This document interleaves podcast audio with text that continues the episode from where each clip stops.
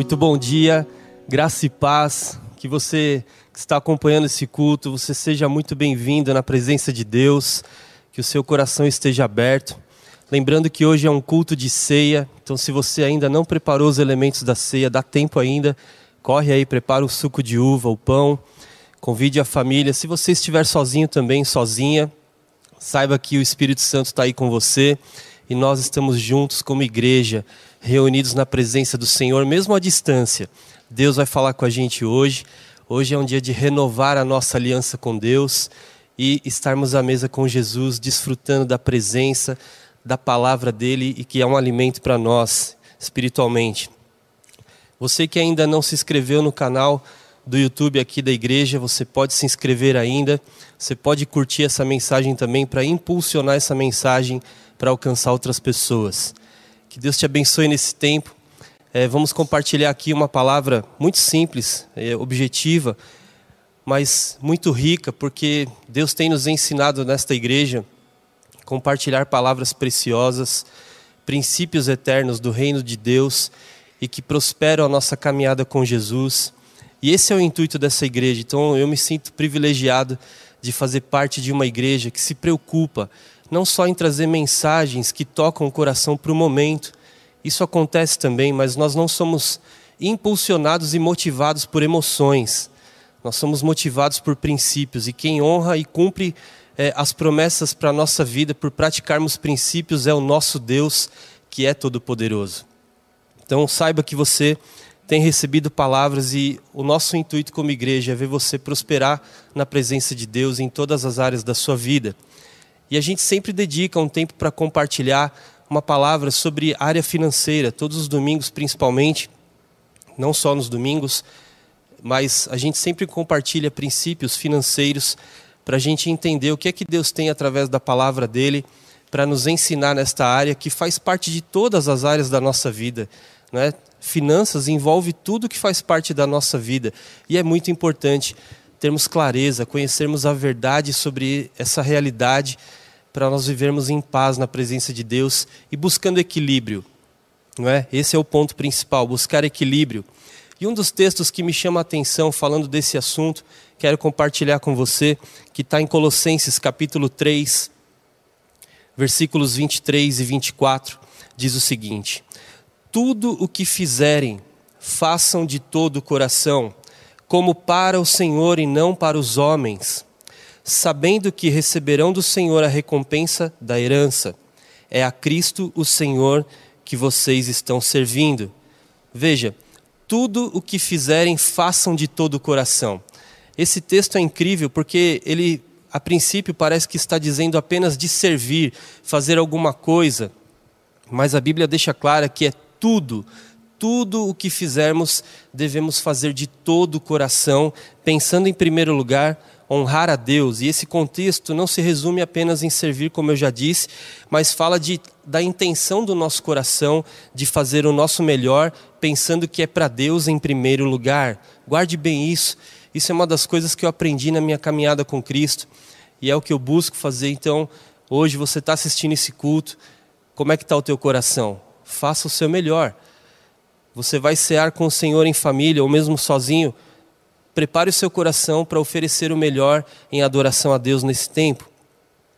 Então, com essa palavra, a gente já pode começar a entender o seguinte: do que mais, mais do que simplesmente fazer alguma coisa, é como nós vamos fazer, ou como nós estamos fazendo algo pensando em Deus, as motivações para o que fazemos diante de Deus. A pergunta é, para mim e para você agora, sabe? De que maneira eu vou fazer algo para Deus? De que maneira eu estou fazendo alguma coisa para Deus? Como que está o nosso coração diante dessa realidade?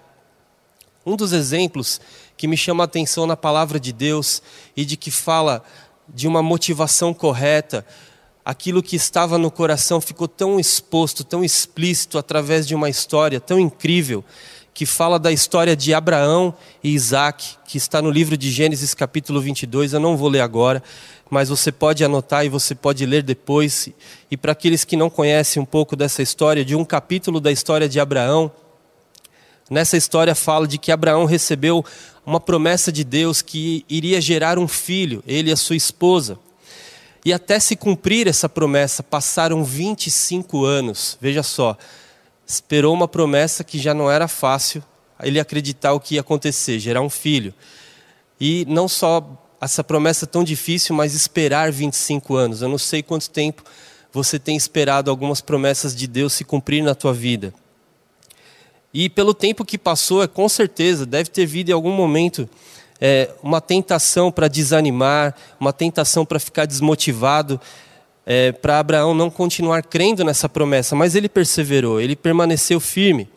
E a promessa de Deus se cumpriu, nasceu o filho, alguns anos depois, eu estou resumindo a história, alguns anos depois desse filho nascido, ele já era um jovem adulto, Deus aparece novamente enviando o anjo do Senhor para falar com Abraão.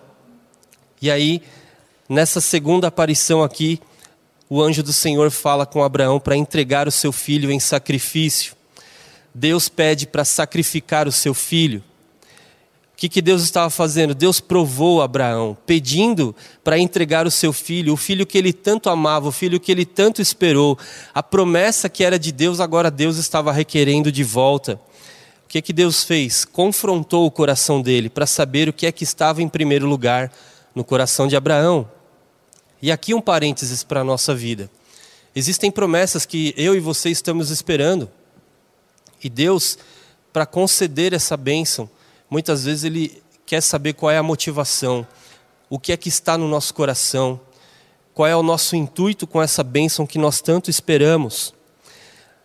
O que, que Abraão fez depois disso? Depois que o anjo pediu para entregar o seu filho, Abraão preparou imediatamente os elementos para ir para o sacrifício e, juntamente com o seu filho, ele foi para o monte que o Senhor havia indicado. E naquele lugar, antes de chegar ali, ele disse aos seus servos: né, Olha, eu vou subir com o menino para o monte para adorar ao Senhor. Depois que adorarmos, nós voltaremos. Que declaração incrível!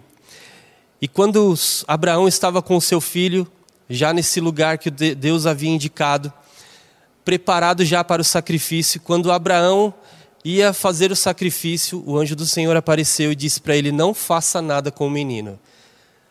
Pare o que você está fazendo. Agora eu sei o que está no teu coração. E imediatamente Abraão olhou para o lado e viu um cordeiro que Deus proveu. Por isso ele declarou, e a palavra diz nesse texto de Gênesis 22, no monte do Senhor ele proverá. Ali o Senhor proverá aqui mostra uma referência do nosso Deus como um Deus provedor. Veja, parece uma história de um Deus carrasco, né? Deus dá algo e depois pede de uma maneira tão brutal. Mas não tem nada a ver com isso. Deus ama os seus filhos, Deus ama cada um de nós. E Ele sabia o que estava fazendo e Ele sabe o que está fazendo agora com a nossa vida, com aquilo que Ele está requerendo de nós. Porque Ele estava não só na vida de Abraão, mas na nossa vida, provando as motivações do nosso coração. E o que, que Abraão demonstrou? E esse é um exemplo para a nossa vida. Abraão demonstrou com essa atitude, com essa resposta a Deus, de imediatamente pegar o seu filho e subir ao monte que Deus havia indicado. Primeira coisa que a primeira motivação que Abraão demonstrou para Deus foi a obediência. Isso é uma das coisas que nós, como cristãos, temos que considerar a nossa vida e a nossa jornada toda com Cristo obediência faz parte da nossa vida, do caráter daquele que foi transformado por Jesus. O que Abraão fez, ele não questionou nada. Ele não questionou se estava certo, se estava errado. Ele apenas obedeceu ao chamado de Deus. E uma outra motivação que Abraão demonstrou foi fé e confiança. Ele sabia quem era Deus na sua vida, ele tinha um relacionamento com Deus. Então ele sabia que o que Deus estava requerendo dele ele sabia que de alguma forma Deus iria prover na vida dele e não faltaria uma direção, uma resposta, uma bênção da parte de Deus. Ele tinha essa convicção. Uma declaração que foi incrível que Abraão fez. Antes de chegar no monte, do anjo aparecer e dizer para não fazer nada com o filho dele, ele, pela fé, declarou: Eu vou subir com, com o meu filho. Depois de adorarmos a Deus, nós voltaremos. Olha que declaração de fé. Eu não sei o que vai acontecer depois, mas Deus está requerendo isso, eu vou fazer, eu vou obedecer e depois eu vou voltar e adorar esse Deus, porque eu sei que Ele está cuidando de todas as coisas. Abraão sabia que Deus iria agir em favor dele, em favor do seu filho, e ele confiou que Deus tinha toda a provisão, a provisão para tudo que ele precisava no momento. Então vemos Abraão demonstrando diante de Deus o desejo de honrar a Deus em primeiro lugar o desejo de honrar ao Senhor com tudo que estava no seu coração. E essa atitude, olha só que incrível, a atitude de Abraão de não negar o filho que ele tanto amava, que era promessa de Deus, atraiu outras promessas do Senhor para a vida dele. Ele recebeu a bênção de Deus na sua vida. A sua descendência seria numerosa, Deus disse isso para ele a descendência dele iria conquistar as terras, inclusive as terras dos inimigos. E a descendência de Abraão abençoou todos os povos da terra. Não só a provisão para aquele momento, mas Deus ainda liberou outras bênçãos para a vida dele, que trouxe consequências e que até hoje nós estamos sendo abençoados por causa da bênção de Abraão. Guarda bem isso. Da mesma forma, isso na nossa vida, o que tem a ver com a nossa realidade, o Senhor considera as motivações do nosso coração. O Senhor considera como nós estamos realizando cada ação, cada atitude nossa, como é que estamos fazendo isso diante de Deus. Pois Ele recompensa segundo o que cada um propôs no seu coração. E aí as pessoas, voltando no quesito aqui, da área financeira da nossa vida, muitas pessoas dificuldades em honrar a Deus com os dízimos e ofertas, por exemplo. Mas não só isso, não se limita a dízimos e ofertas, mas em tudo, honrar a Deus em primeiro lugar. Porque motivações erradas são reflexo de falta de compreensão. Muitas pessoas não conseguem honrar a Deus porque não conhecem o princípio, não entendem o que Deus está falando, o que Deus está requerendo, não conhecem a verdade para serem de fato libertos a palavra de Deus diz: Conhecereis a verdade e a verdade vos libertará. Ou simplesmente por falta de um posicionamento de fé. E sem fé é impossível agradar a Deus. Nós precisamos nos posicionar em fé. Isso é uma atitude minha, é uma atitude sua, é uma atitude individual de cada filho de Deus. Então, quando existe uma compreensão errada dos princípios de Deus, você não reconhece que tudo é do Senhor, a falta de fé, o medo, sabe aquela declaração: eu não terei o suficiente para devolver os dízimos, eu não consigo ofertar porque nunca sobra. Aquele que conserva no coração, sabe, a avareza, o egoísmo. Essas pessoas deixam de prosperar no caminho de Deus, porque Deus estabeleceu princípios de generosidade. Veja, é o Espírito Santo quem convence cada vida. É o Espírito Santo que fala ao coração o que devemos fazer e nós devemos buscar essa compreensão. E eu quero destacar outra palavra de Deus aqui, que está em 2 Coríntios, capítulo 9. E eu gostaria que você acompanhasse esse texto comigo. 2 Coríntios 9, a partir do versículo 6, diz o seguinte: Lembrem-se, quem lança apenas algumas sementes obtém uma colheita pequena, mas quem semeia com fartura obtém uma colheita farta. Cada um deve decidir em seu coração quanto deve dar. Não contribuam com relutância ou por obrigação, pois Deus ama quem dá com alegria. Guarda bem isso. Deus ama quem dá com alegria. Deus é capaz de lhes conceder todo tipo de bênçãos, para que em todo tempo vocês tenham tudo de que precisam e muito mais ainda para repartir com os outros. Como dizem as Escrituras, Compartilha generosamente com os necessitados, seus atos de justiça serão lembrados para sempre. Pois é Deus quem supre a semente para o que semeia e depois pão para, o seu alimento.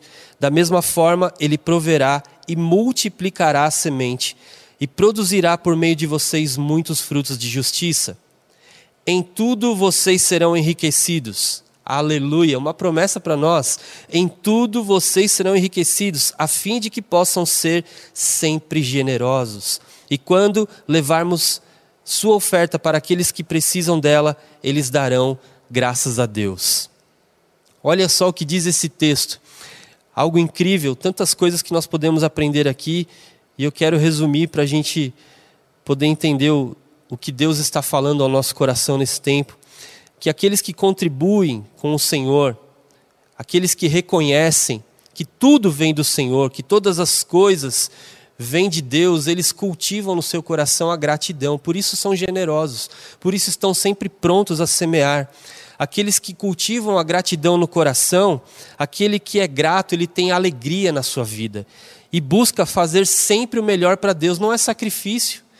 Tem momentos de sacrifício, nós vimos na, na vida de Abraão, mas é leve, não é peso, não é constrangedor falar, por exemplo, desta área, porque eu tenho uma alegria e reconheço que tudo vem de Deus. As pessoas que têm alegria no coração e que fazem tudo com a motivação de honrar a Deus em primeiro lugar, elas não se limitam diante das dificuldades, pois elas sabem que Deus continua cuidando delas. Deus continua cuidando de mim e de você. Deus está cuidando de nós. Então, os resultados, com essa palavra de 2 Coríntios, de uma forma resumida, os resultados de honrar a Deus com alegria. As pessoas que querem e têm esse intuito, essa motivação no coração, elas sempre lançam sementes generosas. E Deus retribui cada uma delas com uma colheita abundante em nome de Jesus. Também elas não fazem por obrigação, mas por amor, por alegria, elas entregam e fazem por obediência. Eu obedeço a Deus porque eu temo a Deus e eu faço isso com amor e alegria. Essas pessoas também são abençoadas por Deus com o suficiente para todas as suas necessidades. Que bênção isso, saber dessa realidade, dessa verdade para a nossa vida. Deus não, falta, não deixa faltar nada. Nenhum justo vai mendigar o pão, nem a sua descendência. É uma promessa de Deus para nós. E essas pessoas que são generosas, elas sabem repartir com outras pessoas. Também tem outra bênção. A generosidade abençoa outras vidas ao ponto de que os seus atos de justiça serão lembrados. Essas pessoas que têm atitudes de compaixão, de generosidade, jamais serão esquecidas porque constroem um memorial diante de Deus e diante das pessoas com um bom testemunho. Deus proverá também e multiplicará a semente. Vai guardando tudo isso que Deus está trazendo para o nosso coração. Deus proverá e multiplicará a semente na nossa vida. Para quê? Para continuarmos semeando. Deus não nos dá semente para que elas continuem sementes. A semente tem que morrer para produzir frutos. E não faltará, não faltará o alimento. Deus trará provisão para tudo o que nós precisamos precisarmos, e em tudo nós seremos enriquecidos. Outra promessa de Deus que nós vimos nesse texto: em tudo serão enriquecidos para continuarem generosos. Que, os que são abençoados pela generosidade sempre darão graças a Deus, reconhecendo que tudo vem dele, tudo é para ele e tudo é por ele, em nome de Jesus. Então eu quero orar com você, pedir que essa bênção se realize na tua vida, no sentido de você demonstrar a sua motivação para Deus, demonstrar o teu coração disposto, primeiro, a obedecer. Muitas coisas que eu não entendo, e agora eu estou falando de mim, muitas coisas que eu não entendo, eu pre pre prefiro obedecer, eu prefiro me submeter, depois Deus dá o entendimento e quem convence é o Espírito Santo. Melhor obedecer do que sacrificar. Quando Deus requer algo e você sabe quando Deus está requerendo algo da tua vida, faça porque Ele vai te honrar, muito além das tuas expectativas. Quero orar. Aqui vão aparecer os dados para contribuições, seja dízimos e ofertas, sejam as primícias para honrar os nossos líderes e apóstolos, seja também ofertas para o projeto Vida, que é ação social para alcançar e abençoar outras famílias como já tem sido desde esse tempo tão difícil que muitas famílias têm enfrentado. Essa igreja tem contribuído através de muitas pessoas com o coração generoso. Que o Senhor alimente a generosidade no teu coração para nunca faltar sementes para você semear em nome de Jesus. Pai, muito obrigado, Deus, por esse tempo. Obrigado, Deus, pela tua palavra que continua sendo a verdade a verdade que transforma o nosso coração. Nos abençoa, Deus, neste tempo, nos dando sabedoria, nos dando humildade, para reconhecermos o quanto nós precisamos de transformação segundo o caráter de Cristo. Nos dá, Senhor, temor, obediência, nos dá fé, Senhor, no nível que foi a fé de Abraão, Senhor, entregando o seu melhor para Deus. Nós queremos aprender a cada dia, entregar o nosso melhor e fazer o nosso melhor pensando que é para o Senhor. Eu peço, Deus, confiança. Eu peço que o Senhor libere nos corações gratidão, alegria e que o Senhor traga para todas as vidas e famílias que estão conosco agora provisão de uma maneira abundante e sobrenatural. Eu oro agradecido, pedindo esta bênção e que a paz do Senhor esteja em cada coração, em nome de Jesus. Amém. Que Deus te abençoe. Fique na paz.